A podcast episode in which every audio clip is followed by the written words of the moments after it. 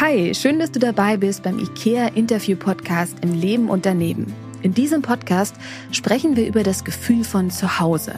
In dir, mit anderen Menschen oder an bestimmten Orten. Heute geht es um das Gefühl von Zuhause als Mutter. Wann kann ich mich da geborgen fühlen? Wann kann ich mich fallen lassen und was braucht es dazu? Mareike Kaiser sagt, das ist gar nicht so leicht als moderne Mutter. Mareike ist Journalistin, Autorin und Chefredakteurin des Online-Magazins Edition F.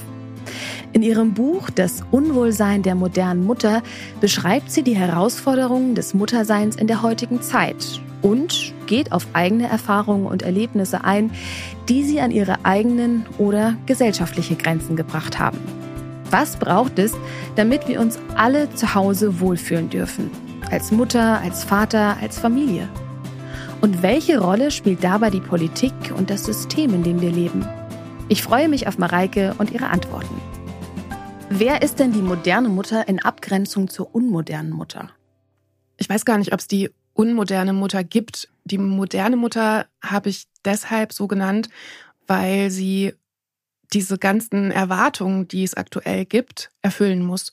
Und die haben sich ja geändert im Laufe der Zeit. Also wenn wir jetzt irgendwie an die Generation unserer Mütter denken, dann war das eine ganz andere Erwartung, wenn du ein Kind bekommen hast. Du hast eher früh ein Kind bekommen, zum Beispiel war es dann meistens eine junge Mutter. Und es war ja eher so dieses Ideal der heteronormativen Kleinfamilie. Vater, Mutter, ein, zwei Kinder. Papa geht arbeiten, Vollzeit, bringt das Geld nach Hause. Mama ist zu Hause und sorgt dafür, dass das Zuhause schön ist und hat aber sonst nicht so viel, sondern wird definiert durch ihr Muttersein. Mhm. Und das ist ja heute anders. Heute ist es so, du wirst Mutter eher später, nachdem du Karriere, whatever it is, können wir auch nochmal drüber sprechen, gemacht hast. Und es ist total klar, dass du weiter Erwerbsarbeiten gehst, aber gleichzeitig bleibt diese Rolle von dem Zuhause sein, das Zuhause schön machen, immer mhm. noch. Also das ist ja, obwohl wir ein paar kleine Schritte in Richtung Emanzipation und Freiheit von allen Geschlechtern gehen, ist das ja immer noch in unserer Sozialisation so. Also mhm. schon, schon kleine Kinder werden ja irgendwie so erzogen, dass es darum geht, dann irgendwie als Mädchen einen Jungen zu finden und ne, irgendwie, mhm. wen heiratest du später mal, all diese ganzen Sachen. Und genau, und dann gibt's natürlich noch andere Erwartungen, sowas wie die MILF, die Mom I'd like to fuck zu sein und eben ja auch ein äh, sexuell aktives Wesen, das dann aber auch ganz oft dafür da ist, die Bedürfnisse anderer zu erfüllen. Eigentlich mhm. geht es ganz viel darum. Und dann am besten Fall noch Sport zu machen, Hobbys zu haben, Freundinnen zu treffen, gut auszusehen, den perfekten Körper zu haben, obwohl man gerade ein Kind bekommen hat, vielleicht all diese Sachen. Und schon in der Aufzählung merkt man ja irgendwie mhm. schon so, hey, das ist eine ganze Menge. Mhm. Und das ist eben für mich die moderne Mutter, einfach dieses Mutterideal, was wir heute haben, was sich eben geändert hat. Und wenn du das jetzt schilderst, dann ist es auch für dich so, dass gerade dieser Aspekt von Arbeiten dazugekommen ist, was früher nicht selbstverständlich war, aber auch dieses krasse Schönheitsideal. Ist das in deinen Augen auch noch stärker geworden, der Druck?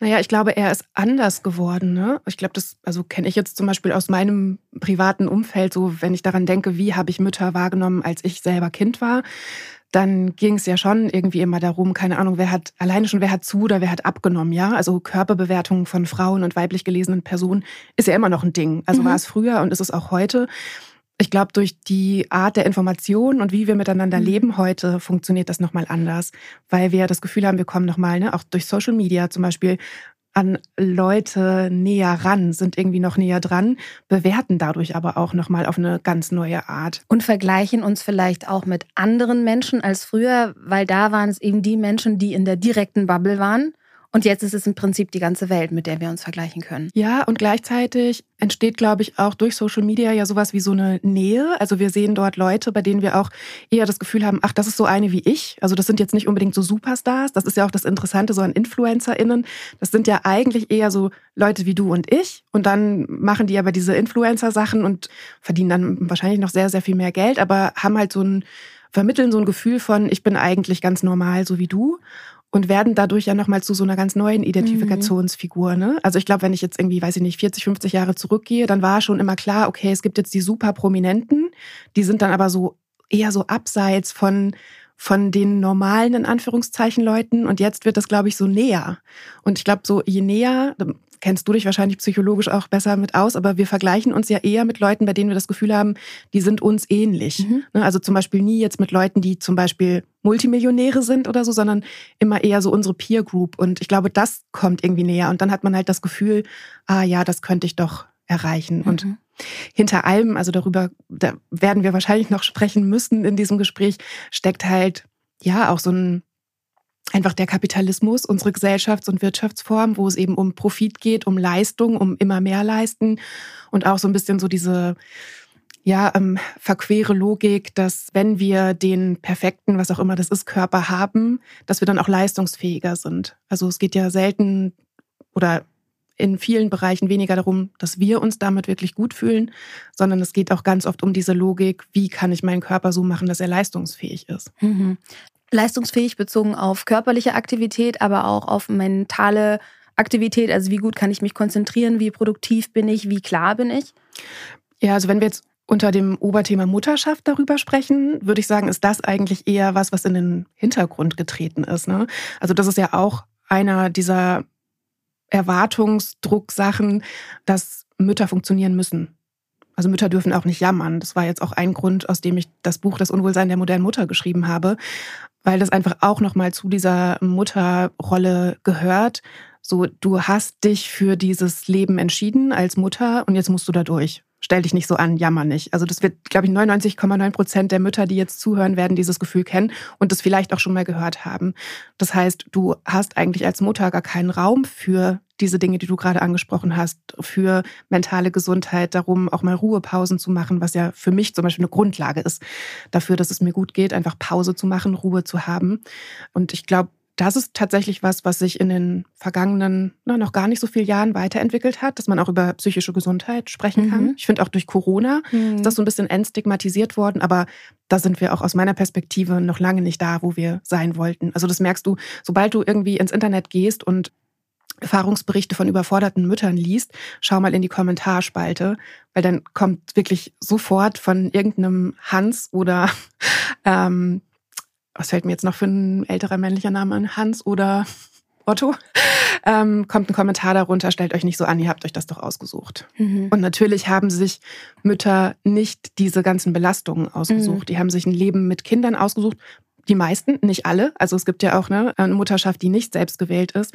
Aber ja, darüber zu sprechen als Mutter über die Überforderung, die viele haben und nicht, weil sie selbst dran schuld sind, sondern weil das System schuld ist. Ich glaube, da ist wirklich noch viel zu tun. Und inwiefern hängt das für dich damit zusammen, wie mein Körper aussieht? Weil äh, ich habe dich ebenso verstanden, dass du gesagt hast, es wird einem gesunden und hm, vermeintlich perfekten Körper unterstellt, dass er leistungsfähiger sei. Wie hängt das damit zusammen, dass ich mich als Mutter nicht beschweren darf und dass ich eigentlich gar nicht in eine Überforderung rutschen darf? Mhm.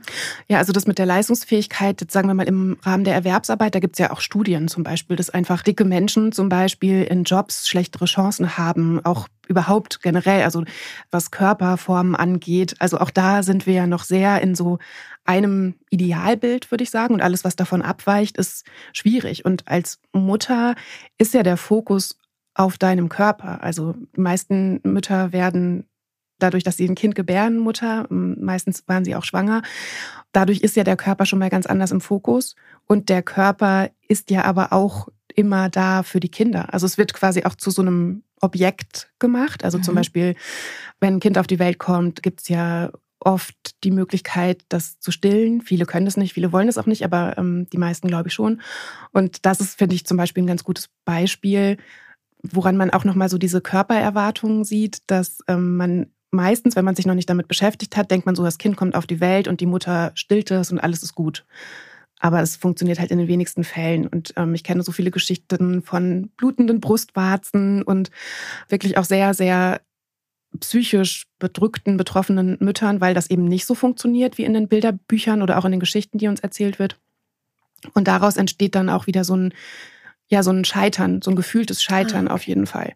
Weil man dann eben das Gefühl hat, der Körper funktioniert jetzt nicht so, wie so ein Mutterkörper soll. Also das ist der eine Aspekt von Körper bei Müttern und der andere ist eben dieser sexualisierte. Mhm. Und schon alleine, wenn wir jetzt über blutende Brustwarzen sprechen, über irgendwie Schwangerschaftsstreifen, darüber, wie Bäuche aussehen, die Kinder bekommen haben und dann auf der anderen Seite aber eben auch so dieses sexualisierte Ideal haben. MILF zum Beispiel ist irgendwie die am meisten, das am meisten gesuchte Pornogenre zum Beispiel. Oh, krass. Also das ist so einfach, ne, das sind so zwei Pole, die eigentlich, finde ich, wenn man diesen ganzen Druck rausnimmt, schon zusammenpassen würde, weil warum ne, mhm. soll ein schwabbeliger Bauch nicht sexy sein?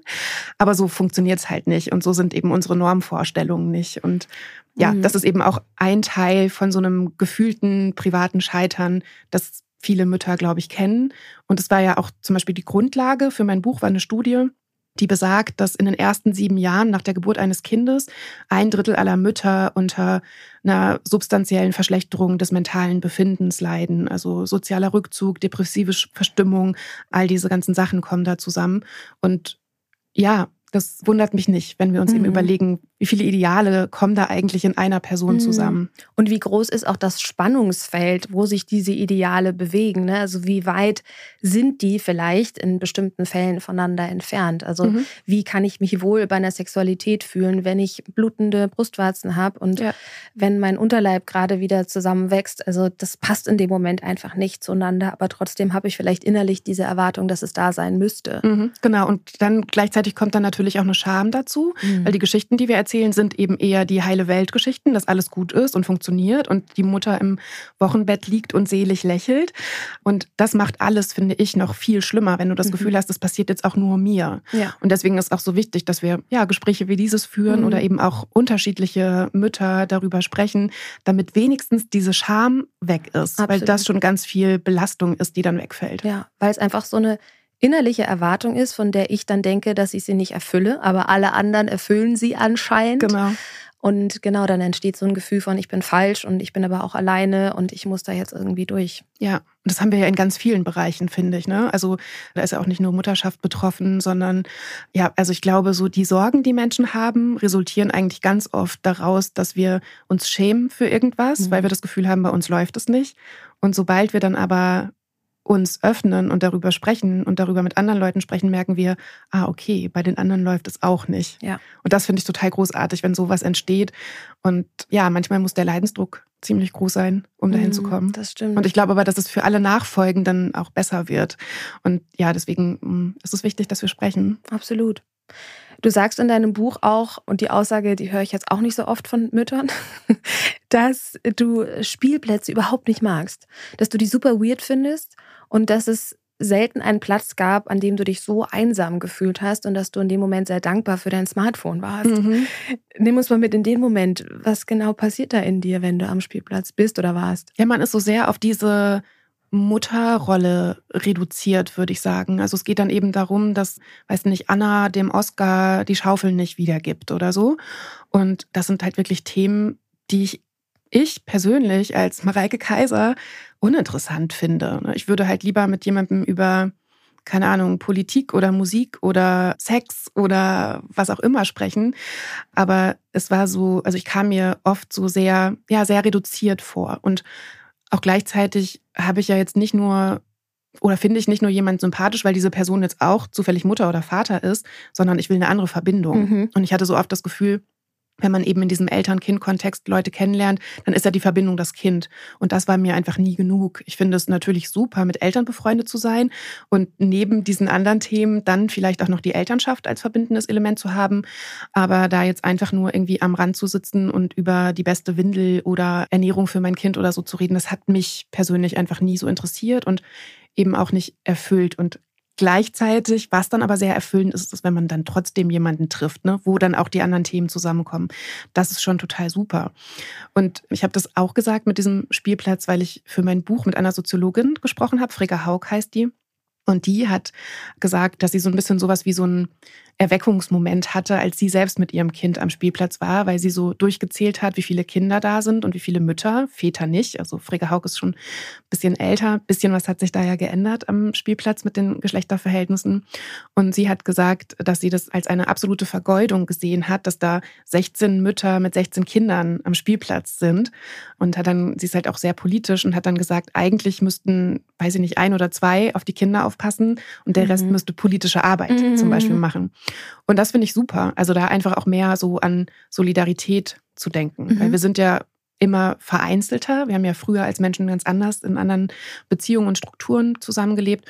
Und das fand ich einen total guten Gedanken. Ich habe dann, nachdem das Buch erschienen ist, diesen Spruch von Frigga Haug auf meinem Instagram-Account geteilt. Und es gab echt eine ziemlich engagierte, sage ich mal, mhm. Diskussion darunter, weil ganz viele gesagt haben, ja, was, was soll das? Das degradiert irgendwie auch die Mütter, als wenn sie da halt nichts machen würden, ne? nur so gelangweilt rumsitzen. Aber ja, ich glaube schon, dass ähm, Mütter auch an anderen Stellen gebraucht werden. Ja. Und am Ende ist es ja eben auch eine Frage von ne, Kinderbetreuung. Welche Möglichkeiten haben wir? Welche gibt's? Und naja, es gibt aus meiner Perspektive auf jeden Fall nicht genug. Mhm. Ja, für mich klingt da eher raus, wie wir sollten mehr aus der Gemeinschaft agieren. Also gar nicht so sehr, es wertet das ab, was jeder Einzelne macht, sondern zu schauen, wie können wir da Synergien schaffen. Genau, um Solidarität, finde mhm. ich, geht es auch. Ne? Ganz oft ist es dann ja aber auch wirklich so, weil du auch noch nach dem Alleinsein gefragt hattest, obwohl man ja eigentlich sich so denkt, okay, an so einem Spielplatz müsste man miteinander ins Gespräch kommen, habe ich eher selten erlebt, obwohl ich eine Person bin, die gerne auch auf andere Leute zugeht. Aber da ist schon so eine Vereinzelung, die auch selten aufgebrochen wird. Mhm. Und das ist dann einfach weird. Ne? Mhm. Ne? Also wenn da so die eine Mutter mit dem einen Kind und so und eigentlich könnten alle Kinder miteinander spielen und alle Mütter miteinander sprechen oder eben auch sagen, hey, ich muss eigentlich jetzt gerade auf, äh, einkaufen, könntest du auf mein Kind aufpassen mhm. zum Beispiel. Und sowas funktioniert halt selten oder ich mhm. habe es äh, selten erlebt. Also irgendwie sind da Hemmschwellen und es ist einerseits eine Vereinzelung, ist es andererseits aber auch ein sehr eingeschränktes Interesse, so hast du es zumindest erlebt, gar nicht so sehr, wer bist du als Mensch, sondern du bist in dem Moment nur, in Anführungsstrichen, Mutter, das meine ich jetzt nicht abwertend, sondern ja. das ist eben eine Rolle, die du erfüllst und ja. du hast noch so viel mehr in deinem Leben, worüber ja. ich mit dir sprechen könnte. Aber das ist in dem Moment dann egal. Genau, ja. Und das ist, also dieses nur Mutter ist glaube ich, auch wirklich was, was dann ganz, ganz viele erleben. Zum Beispiel gibt es ja auch so eine Diskussion manchmal darüber, dass Müttern zum Beispiel immer, wenn sie irgendwo sind ohne ihre Kinder, ganz oft die Frage gestellt wird, wo ist denn dein Kind? Mhm. Vätern zum Beispiel nicht. Also dieses, wenn wir in der Gesellschaft, wie sie gerade ist, Mutter werden, sind wir ganz oft auch nur Mutter. Mhm. Oder an der ersten Position quasi Mutter und alles andere kommt dann sehr viel später mhm. hinterher. Wie war denn dein eigener Weg, Mutter zu werden? Das ist eine sehr große Frage. Aber wenn du dich daran zurückerinnerst, was waren für dich so Phasen, wo du sagst, die sind jetzt rückblickend ja total prägend für dich gewesen? Mhm. Das ist wirklich eine große Frage. ähm, ich wollte das einfach immer ausprobieren. So, das war, glaube ich, bei mir so eine Entscheidung. Also ich bin bewusst Mutter geworden und wollte das, aber ich wollte, glaube ich, nicht Mutter werden. Ich wollte gerne ein Kind haben und gucken, wie das Leben mit einem Kind ist. Und war mir vorher, ich glaube, gar nicht so richtig bewusst, ne, was kommt eigentlich alles an Rolle dann und an Erwartungen mit. Habe das dann aber schnell gemerkt und bin da, glaube ich, einfach so wie vielleicht jede, jede Mutter, auf jeden Fall viele der, die ich kenne, dass ja man sich vorher einfach gar nicht so bewusst ist, was dann da eigentlich alles so mitkommt. Und für mich ist eben immer wichtig, so diese Auseinandersetzung dann mit den Dingen, die mir passieren als Autorin, Journalistin, weil das für mich immer so ein Prozess ist von, ich reflektiere, was mir selbst passiert, kann das dann irgendwann sortieren und meine Art von Sortierung ist, das aufzuschreiben und das dann zu veröffentlichen, in was für einer Form auch immer, Blog, Social Media, Instagram, Post, Artikel, Buch und merke dann, ah, okay, das passiert nicht nur mir, sondern das mhm. ist strukturell, das passiert allen mhm. anderen. Und genau das, also das finde ich, ist dann so ein sehr erleichternder Moment. Mhm. Und das könnte man ja auch im Alltag haben. Also habe ich jetzt auch mittlerweile mit, mit Freundinnen, mit denen eben diese ganzen Themen, die ich vorhin schon ähm, angesprochen habe, da sind, plus dann die, die Elternschaft. Aber genau, einfach auch so, was du eben schon gesagt hast, es gibt so viele Themen und Mutterschaft ist eins davon, natürlich ein sehr, sehr prägendes auch. Aber es gibt einfach noch ja, ganz viele andere Themen. Mhm. Könntest du sagen, was für dich die größte Umstellung war mit dem Mutterwerden? Ja, naja, also du bist einfach verantwortlich für einen anderen Menschen. Das ist schon crazy. Also einfach wirklich, dass da ähm, ja ein anderer Mensch ist, für den du verantwortlich bist, für dessen Glück vielleicht auch bis zu einem gewissen Punkt oder ähm, ja einfach für dessen Leben du verantwortlich bist. Auf jeden Fall ein paar Jahre ja sehr sehr stark. Das ist schon, das ist krass und einschneidend. Mhm. Und ist es so, dass es der erste Gedanke ist, mit dem du aufwachst, der letzte, mit dem du einschlafen gehst und der deinen Tag bestimmt, wie du ihn organisierst? Dass ich Mutter bin? Nein. also mein Kind ist ja mittlerweile auch neun. Ähm, natürlich strukturiert es meinen, meinen Tag alleine durch zur Schule gehen und aufstehen und so. Aber ich bin auch total froh, dass ich ja auch eben mehr Mareike sein darf und weniger Mutter mittlerweile. Ist ja so, je mhm. älter Kinder werden, desto mehr funktioniert das und darüber bin ich total dankbar. Mhm. Wenn du jetzt noch mal ein paar Jahre zurückspulst, wo dein Kind auch noch ein bisschen jünger war und dich vielleicht auch noch intensiver gebraucht hat, was waren denn für dich Strategien, die dir geholfen haben, da wieder mehr Balance reinzubringen, auch Mareike sein zu dürfen und Mutter? Ja, genau das, was ich eigentlich eben schon gesagt habe. Also das sich erstmal so Gedanken machen, was passiert da eigentlich gerade, auch selbst lesen. Das finde ich hilft ja auch, irgendwie so zu gucken, okay, wie geht's anderen? Es gibt ja auch wirklich tolle Literatur mittlerweile zum Thema Mutterschaft. Und also das ist einfach so, deswegen bin ich Autorin. Ich erlebe was, denke darüber nach, ordne es irgendwie ein in gesellschaftliche Strukturen, auch in politische gebe dann das nach außen, was ich mir dazu denke und bekomme dann wieder Feedback. Also wirklich dieser Austausch mhm. als Journalistin, Autorin, aber eben auch als einfach so Privatmensch in meinem Umfeld. Das war für mich total hilfreich. Mhm. Und was hat das dann ganz konkret in deinem Alltag verändert? Also durch diese Reflexion, was war das für eine, äh, ja, welchen Anlass hat das gegeben zu sagen, ich mache jetzt XYZ anders?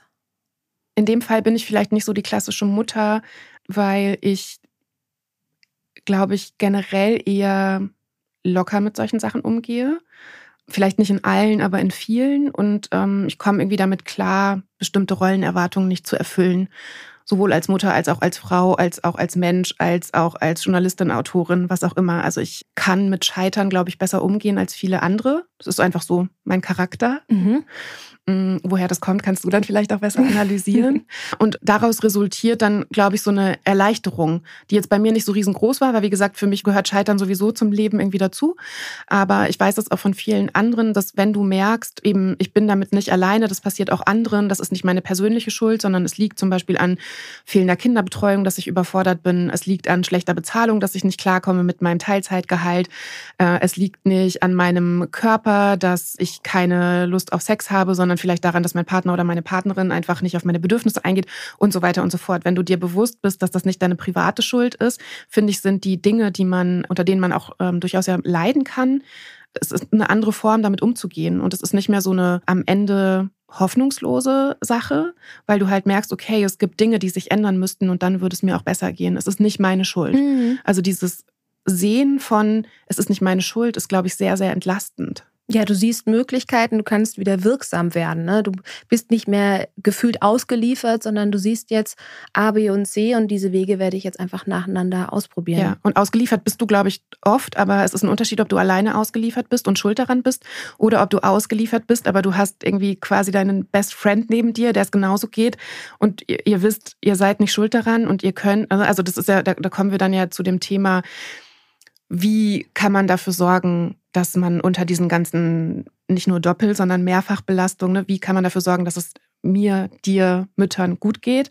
Und in einem begrenzten Rahmen kann man das im Privaten, aber am Ende kommt es ja eben auf diese großen Strukturen an, darauf, wie unsere Gesellschaft ja gemacht ist für Kinder, für Menschen, die sich um Kinder kümmern.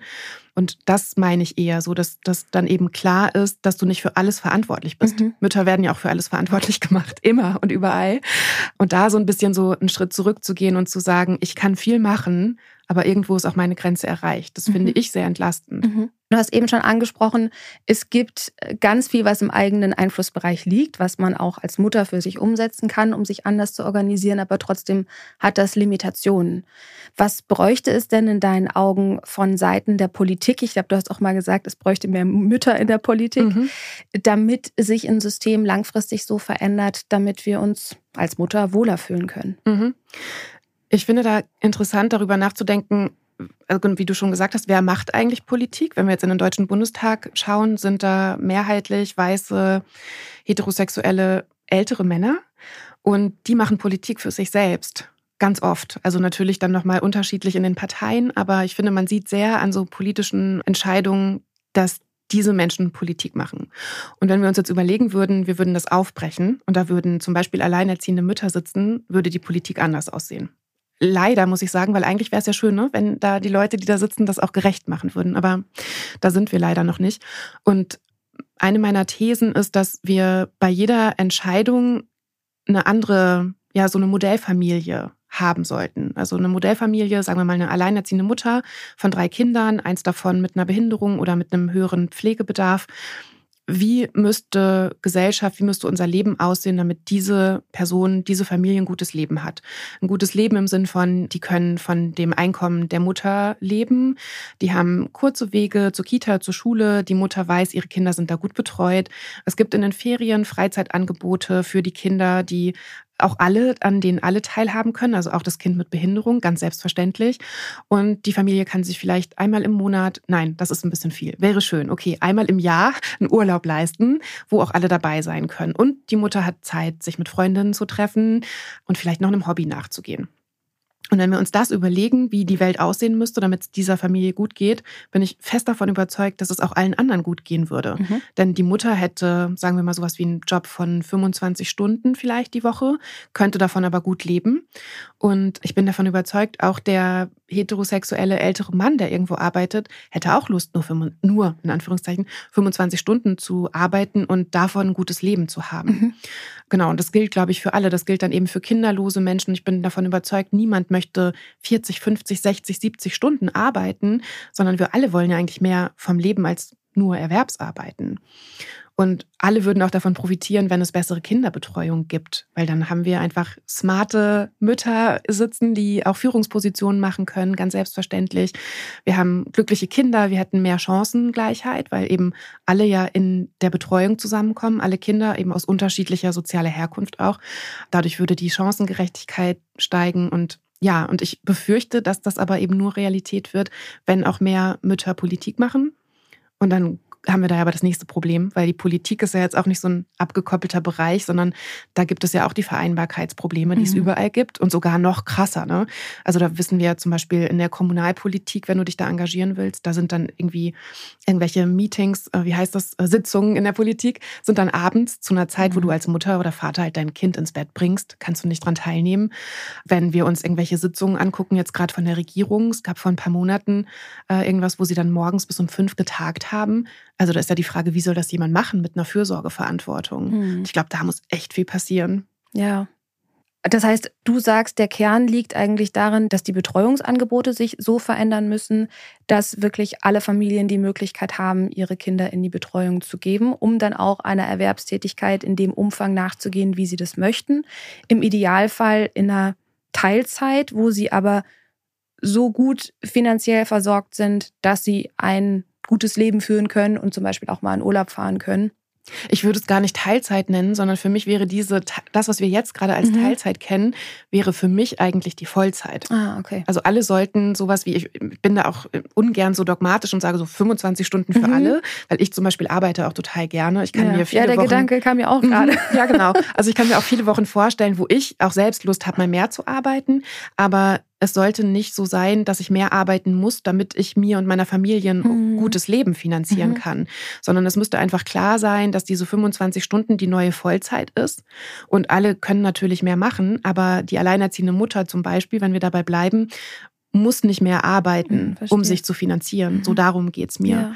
Und natürlich kann man das dann nochmal flexibel ausgestalten. Ich glaube, darum geht's ja auch mhm. vor allem, ne? dass wir ja auch bestimmte Lebensphasen haben. Wenn Kinder zum Beispiel kleiner sind, brauchen sie oft mehr Aufmerksamkeit als ältere Kinder, aber auch manchmal eine andere Art von Aufmerksamkeit vielleicht. Es ist dann unterschiedlich, so muss man eigentlich zu Hause sein und sich kümmern oder bei älteren Kindern zum Beispiel kannst du auch im Büro sein. Wichtig ist nur, dass du erreichbar bist mit dem Telefon zum Beispiel. Sowas verändert sich ja. Ne? Es gibt ja so einen Begriff auch, glaube ich, dafür, äh, die Lebensverlaufsperspektive, dass wir oft so eine Zeit haben, wo wir uns eben um Kinder kümmern, wenn wir Kinder haben, dann aber später auch nochmal wieder um unsere Eltern. Meistens wird das dann auch eben von Frauen ähm, erledigt, meistens unbezahlt. Aber so verändert sich ja unser Leben und auch das, was wir gerade wollen. Und ich glaube, darum muss es mehr gehen. Und da sind wir auch in so einer Veränderung von mhm. Arbeitswelt. Das ist auf jeden Fall meine Hoffnung gerade. Und das betrifft, finde ich, nicht nur Menschen mit Kindern, sondern auch Menschen, die sich um ihre Nachbarn kümmern wollen oder um Freundinnen oder vielleicht auch mal um niemanden, sondern nur um sich selbst und mal eine Woche oder einen Monat einfach auch mal nichts mhm. machen. Das finde ich auch total wichtig. Also mehr Flexibilität in die Arbeitswelt reinzubringen ja. und da eben die Möglichkeit haben, das einer bestimmten Lebensspanne auch anpassen zu können. Ja, und am Ende auch eine Veränderung von Werten, weil mhm. wir in so wie wir gerade miteinander leben, steht halt ganz oben unsere Leistungsfähigkeit, was wir machen. Ne? Wenn, wenn wir uns irgendwo kennenlernen, auf einer Party oder so, fragen wir nach dem Namen relativ schnell, was machst du so? Und damit meinen wir, was arbeitest du eigentlich? Wir fragen jetzt nicht, was isst du gerne oder welche Musik hörst du oder was machst du, um dich gut zu fühlen? Es geht halt alles um diese Definition als, was leiste ich? Und das würde ich gerne verändern und vor allem auch im Hinblick auf Fürsorge um mhm. andere Menschen. Um wen kümmern wir uns? Wer kümmert sich um uns? Im Moment leben wir, finde ich, in so einer Gesellschaft, wo es darum geht, alleine irgendwie klarzukommen, auch so Ellbogen auszufahren, so das will ich jetzt. Aber am Ende sind wir alle darauf angewiesen, dass sich Leute um uns kümmern. Nicht erst, wenn wir krank werden, sondern auch, wenn es uns gut geht. Und das wäre für mich so ein entscheidender Wert einer Gesellschaft. Mhm. Fürsorge umeinander. Und dass das auch wertgeschätzt wird. Mhm. Dass das nicht so was ist wie, ja, das mache ich jetzt irgendwie abends, wenn ich um acht aus dem Büro komme, dann noch irgendwie schnell meine Mutter anrufen oder meine Freundin und kurz hören, wie es dir geht, aber eigentlich gar nicht mehr dafür da sein, weil mhm. ich schon total fertig bin von meinem Job. Sondern das in den Fokus zu rücken, dass wir uns umeinander kümmern und das auch wertzuschätzen. Mhm. Also hin zu mehr Ganzheitlichkeit auch in der Wahrnehmung von uns als Mensch. Mhm. Weder auf dem Spielplatz nur die Mutter sein und auf der Party dann nur die Journalistin, Autorin ja. sein, sondern zu schauen, okay, wer sind wir denn eigentlich wirklich mhm. und was ist uns wichtig und was macht uns vielleicht auch zufrieden im Leben. Mhm, genau, und auch dafür Zeit zu haben, ne? das finde ich auch total wichtig. Ich glaube, viele Menschen sind auch so in so einem Hamsterrad gefangen, dass sie auch gar keine Ressourcen haben, über solche Sachen nachzudenken. Also auch dafür brauchst du Zeit, brauchst mhm. Ruhe. Wenn du irgendwie zum Beispiel die ganze Zeit finanzielle Sorgen hast, denkst du nicht darüber nach, oh, was macht mhm. mich jetzt als Mensch eigentlich aus? Ne? Also da bist du halt einfach mit Existieren, mit Überleben, äh, mit deinen deinen Kindern ein gutes Leben möglichst gutes Leben bieten, beschäftigt und, und kommst gar nicht dazu. Absolut. Und das wäre ja total schön, wenn alle Menschen ja die Möglichkeit hätten, auch rauszufinden in diesem Leben, das wir haben, wer bin ich eigentlich? Mhm. Was macht mir Spaß? Welche finanzielle Grundversorgung bräuchte ich denn deiner Meinung nach, um dahin zu kommen? Mm, wir haben ja schon über diese Leistungsgesellschaft geredet, wo eben ganz oben steht, was machst du und wie gut machst du das und wie krass wirfst du dich da rein. Und wir sind so sehr sozialisiert in diesem Mythos von, du musst dich ganz stark anstrengen und dann hast du ein gutes Leben. Dann hast du Geld und kommst irgendwie gut klar. Aber in Deutschland ist es halt so, dass das davon abhängt, in was für eine Familie bist du eigentlich geboren worden. Wie viel Geld haben deine Eltern? Wirst du erben? Hast du vielleicht geerbt? Was für ein Vermögen hast du? Und dafür können wir ja alle nichts. Das ist ja am Ende Glück, ne? in welche Familie wir geboren werden. Und das finde ich auch total wichtig, da zu gucken, okay, wie können wir das eigentlich auflösen? Da gibt es auch ganz viele Möglichkeiten, was zum Beispiel Steuern angeht. Ähm, es wird ja auch gefordert, aber noch nicht genug aus meiner Perspektive, dass Alleinerziehende entlastet werden steuerlich. Alleinerziehende sind die Bevölkerungsgruppe, die am stärksten von Armut betroffen mhm. ist. Und das ist ja super krass, wenn wir uns überlegen, okay, also auf der einen Seite sind Alleinerziehende oder Einelternfamilien sind die am meisten wachsende Familienform. Und gleichzeitig sind Alleinerziehende aber am meisten von Armut betroffen. Und wenn wir uns überlegen, okay, Kinder sind unsere Zukunft, wissen wir ja. Und wir haben auch diesen Generationenvertrag, den ja niemand unterschrieben hat, aber wir verlassen uns irgendwie darauf, dass die auch für unsere Rente ähm, mhm. da sind. Aber wir kümmern uns nicht darum. Mhm. Das ist äh, ziemlich skandalös, finde ich. Und natürlich, Geld bedeutet ja nicht nur Geld, sondern Geld bedeutet Teilhabe. Geld entscheidet, kann ich meinem Kind im Winter Winterschuhe kaufen? Kann mein Kind mit auf Klassenfahrt fahren? Wie ist es ausgestattet, wenn es in die Schule geht? Auf welche Schule geht mein Kind eigentlich? Also Geld ist halt, ja, steht für, für Teilhabe. Und das ist natürlich schwierig, wenn nur ein bestimmter Teil Zugang hat mhm. zu vielen Dingen und die anderen aber eben nicht. Und wenn es dann auch noch Kinder betrifft, im, in Deutschland ist es so, dass jedes fünfte Kind von Armut betroffen ist. Und das ist für ein reiches Land ziemlich krass. Und gibt es Studien, was eine Familie bräuchte, um an der Gesellschaft teilhaben zu können? Was Wie viel Geld mhm. meinst du? Ja, es gibt Berechnungen vom Paritätischen Wohlfahrtsverband zum Beispiel, die ja jetzt auch rund um die Debatte um das Bürgergeld gesagt haben, dass der neue Satz, es wurde jetzt gerade angehoben, dass es zwar gut ist, dass es angehoben wurde, aber dass diese 50 Euro einfach nicht reichen. Es müssten, glaube ich, sowas wie 200 Euro mehr sein. Also es gibt da Berechnungen von mehreren mhm. Verbänden, die eben sagen, ja, das muss ähm, mhm. einfach erhöht werden. Mhm. Jetzt haben wir ganz stark darauf geguckt, was bräuchte es von außen, was bräuchte es vom System, damit es einer Familie oder auch einer Alleinerziehenden äh, besser geht. Wie siehst du denn die Rolle des Mannes, des Vaters? Bei Alleinerziehenden ist es dann natürlich schwierig. Ne? Also 90 Prozent Alleinerziehender sind Mütter.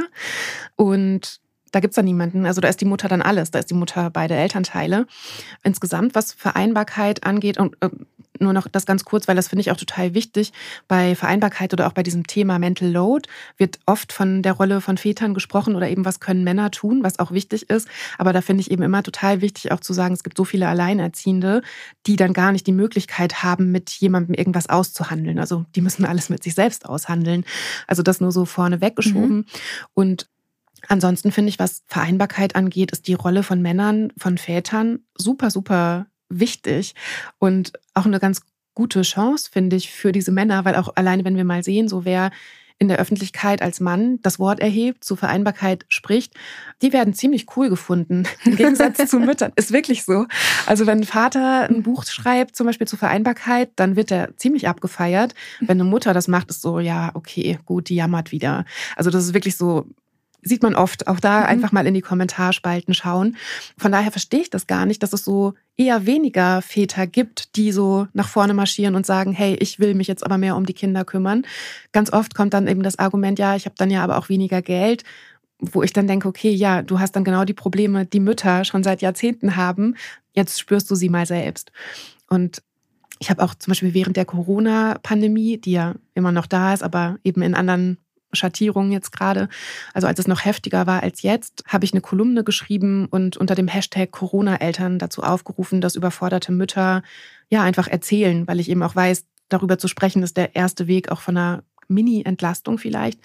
Und habe dann auch damals gefragt, ich glaube, es war auf Twitter, was ist jetzt eigentlich mit den Vätern gerade? Eigentlich müsstet ihr jetzt auf die Straße gehen und für Veränderung kämpfen oder auch Menschen ohne Kinder, weil das waren die, die dann ja als die Schulen zum Beispiel geschlossen hatten, als die Kitas geschlossen hatten, zwar auch gelitten haben unter der Belastung, aber nochmal auf eine andere Art und Weise. Mhm.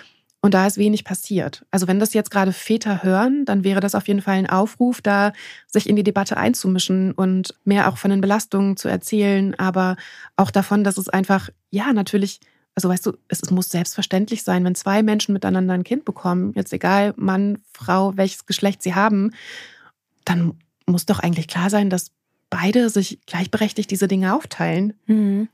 Das, was ich von der Studienlage kenne, ist, dass die Vaterrolle momentan meistens so aussieht, dass der Vater zwar eine emotionale Bezugsperson darstellt und dass er auch so viel Zeit mit seinem Kind wie möglich verbringt, dass es dann aber meistens eine Systementscheidung ist, dass er dann doch Vollzeit arbeitet, weil er eben in der Position mehr verdient, als es die Frau bei einem heterosexuellen Paar eben könnte. Also auch da wieder eigentlich eine Entscheidung aus dem System heraus, was gar nicht mit der Motivation oder dem Willen des Vaters zu tun hat, sondern eher eine pragmatische Entscheidung ist. Ja, ja, ja, genau. Und also da kommen dann ja ganz viele Dinge zusammen. Ne? Da kommen wir dann auf den Gender Pay Gap, zum Beispiel, dass äh, Väter oder Männer noch immer mehr verdienen im Durchschnitt als Frauen. Und daraus resultiert das dann ja, dass dann eben die Frauen eher zu Hause bleiben, weil man sich das dann leisten kann. Aber da ist dann eben auch die Frage, okay, wer ist jetzt dafür verantwortlich, dass sich was ändert? Ne? Mhm. Die Frage, die wir ja vorhin schon mal hatten. Und das finde ich dann zum Beispiel auch eben schwierig, wenn man das quasi ins Private abschiebt und sagt, ihr müsst es jetzt ändern. Mhm. Natürlich müssen die Verhältnisse geändert werden.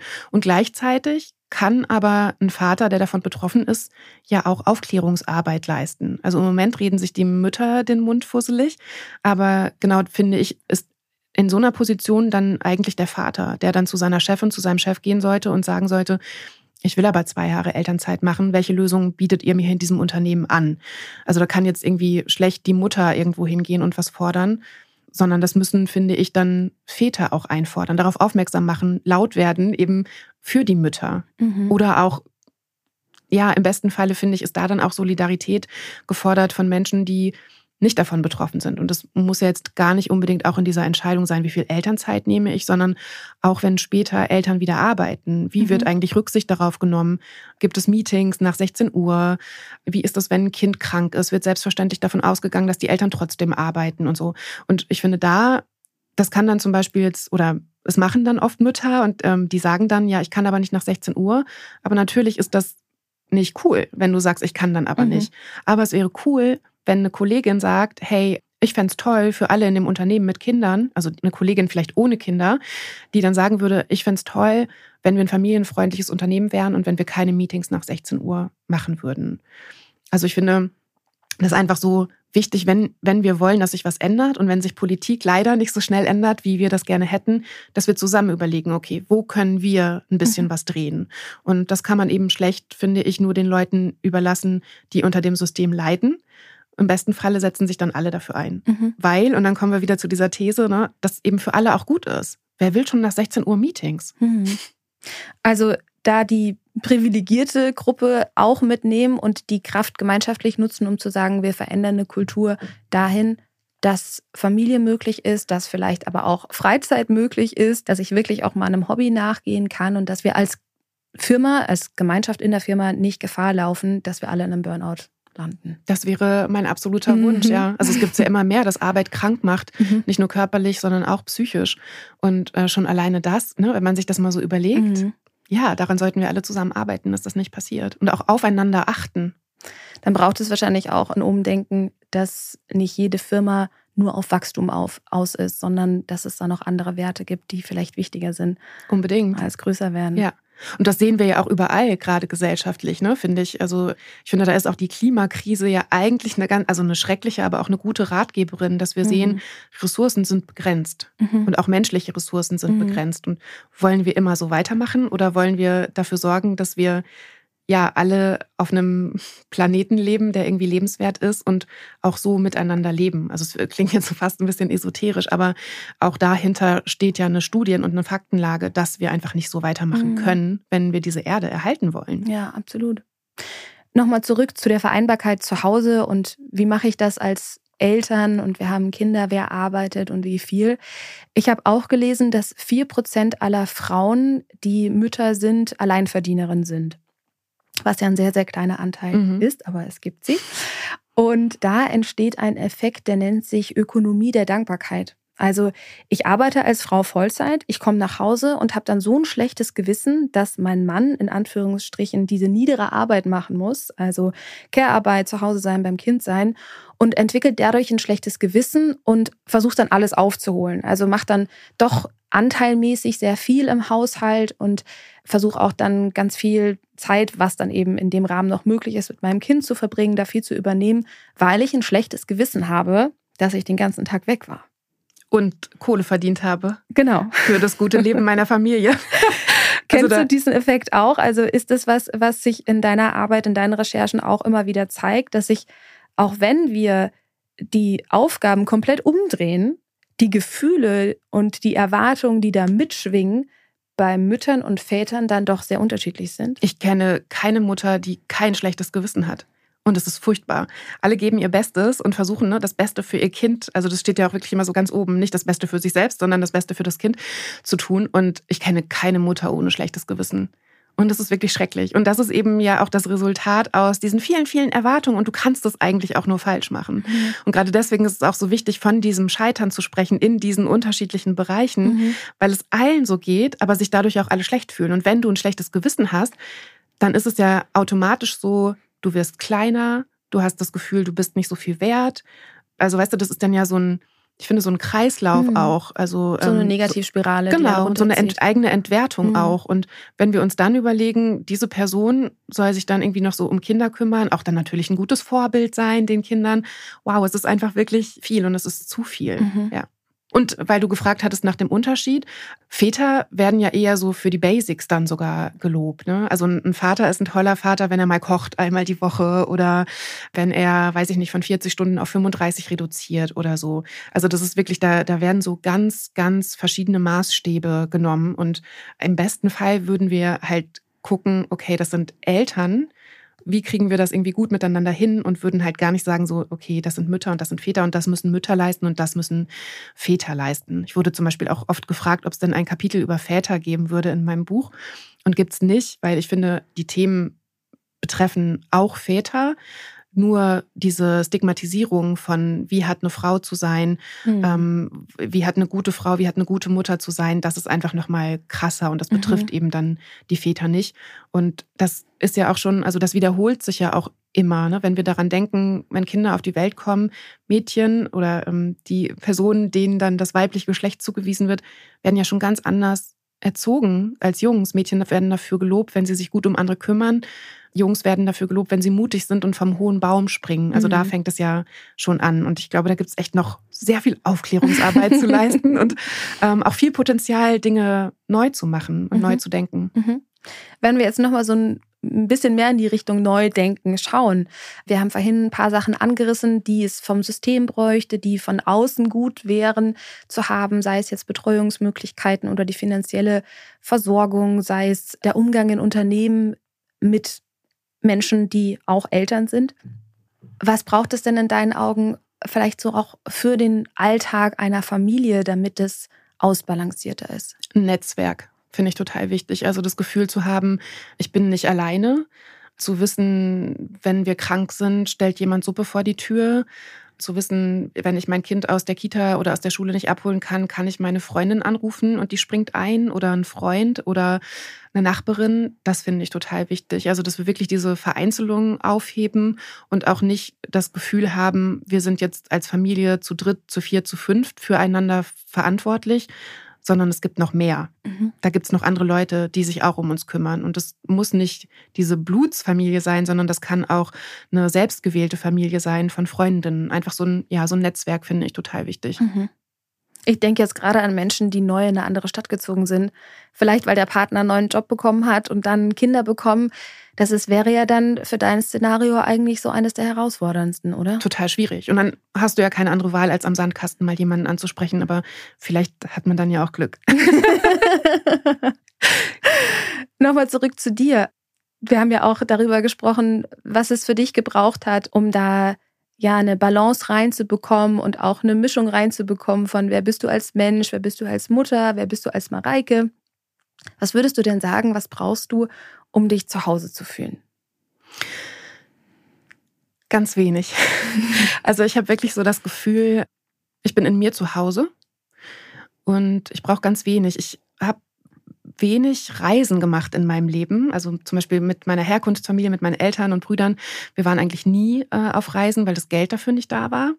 Und später habe ich mir das dann immer mehr so erobert, auch unterwegs zu sein. Und ich habe ganz oft auf Reisen gedacht, da bin ich eigentlich zu Hause. Ich bin zu Hause, wenn ich unterwegs sein kann, wenn mhm. ich auch Menschen kennenlernen kann. Das passiert dann ja auch immer in Resonanz mit mir selbst. Deswegen liebe ich meine Arbeit auch so als Journalistin, als Autorin, Menschen kennenzulernen, auch manchmal hinter Türen zu schauen, hinter die man nicht einfach so schauen darf. Also ich habe eine, mit meinem Beruf irgendwie eine ganz gute Ausrede für meine Neugier. und das mag ich total gerne. Und genau, also einfach, ich bin zu Hause, wenn ich unterwegs bin. Und was ich aber auch brauche, und das sind dann, vielleicht ist das eine Ambivalenz, vielleicht bin ich auch in der Ambivalenz zu Hause, ich brauche Ruhe. Also ich brauche wirklich so einen Rückzug. Das kann im besten Fall auch ein Rückzugsort sein, aber das muss jetzt nicht zum Beispiel meine Wohnung sein. Also das kann ich auch irgendwo anders haben, wo ich die Tür zumachen kann, äh, wo ich Ruhe habe. Und Musik. Mhm. und eine bestimmte Musik? Musik? Mm, ja, das wechselt total. Ähm, ich höre ganz, ganz unterschiedliche Musik sehr viel Hip-Hop und Rap. Ich mag Haftbefehl zum Beispiel total gerne. Aber es gibt auch, also ja, ganz, also wirklich so, ähm, ich liebe Soul zum Beispiel und habe ein, eine sehr breite Musikkenntnis, würde ich sagen. Und das ist auch, weil du eben so gefragt hast, so was, wer oder ähm, wie viel von dem Muttersein oder Mareike, ne, so, das ist natürlich alles ganz viel und noch mehr. Aber was ich jetzt gerade gemacht habe, was mich total glücklich macht und auch so ein Gefühl von ja, auch auf eine Art vielleicht auch zu Hause ist, dass ich meine eigene Radiosendung jetzt gestartet habe oh, vor wow. ähm, zwei Wochen, glaube ich. Und da ja, spiele ich einfach die Musik. So, also wenn dich das mhm. interessiert, dann hör mal gerne rein. Die habe ich so genannt, wie ich auch im, im Internet heiße, Marei Cares. Das Care steht für kümmern. Und ich hatte mir so überlegt, dass ich mich einfach mit Musik um andere Menschen kümmere, weil das ist auch so, das gibt mir total viel, wenn ich Musik höre, die mhm. was mit mir macht, mich bewegt, vielleicht mich glücklich macht, aber auch meine Traurigkeit noch mehr unterstützt. Das kann ja auch total schön sein. Und äh, da teile ich jetzt wöchentlich einfach so meine Lieblingsmusik und erzähle ein bisschen was dazu. Und das macht mich gerade total glücklich. Cool. Und die kann man auch überall mit hinnehmen. Genau, genau. Die ist überall mit dabei, ja. Schön. Und ich finde auch so, ja, so bestimmte Gefühle, ne, sind, sind so, ja, auch so Momente, in denen ich auf jeden Fall ganz, ganz glücklich bin. Und ich finde so glücklich sein, bei sich selbst sein, auch glücklich mit sich selbst sein, bin ich jetzt auch nicht immer, ne? Also, dass ich jetzt sage, so, ich bin in mir zu Hause. Es gibt auch echt Tage, an denen ich so denke, boah, jetzt hätte ich aber gerne ein anderes Zuhause. Mhm. Ähm, aber doch irgendwie so, zufrieden sein mit dem, was gerade ist, das mhm. finde ich ist ein ganz, ganz wichtiges Gefühl, das zumindest zwischendurch zu haben und Musik hilft mir ein bisschen dabei. Mhm, total.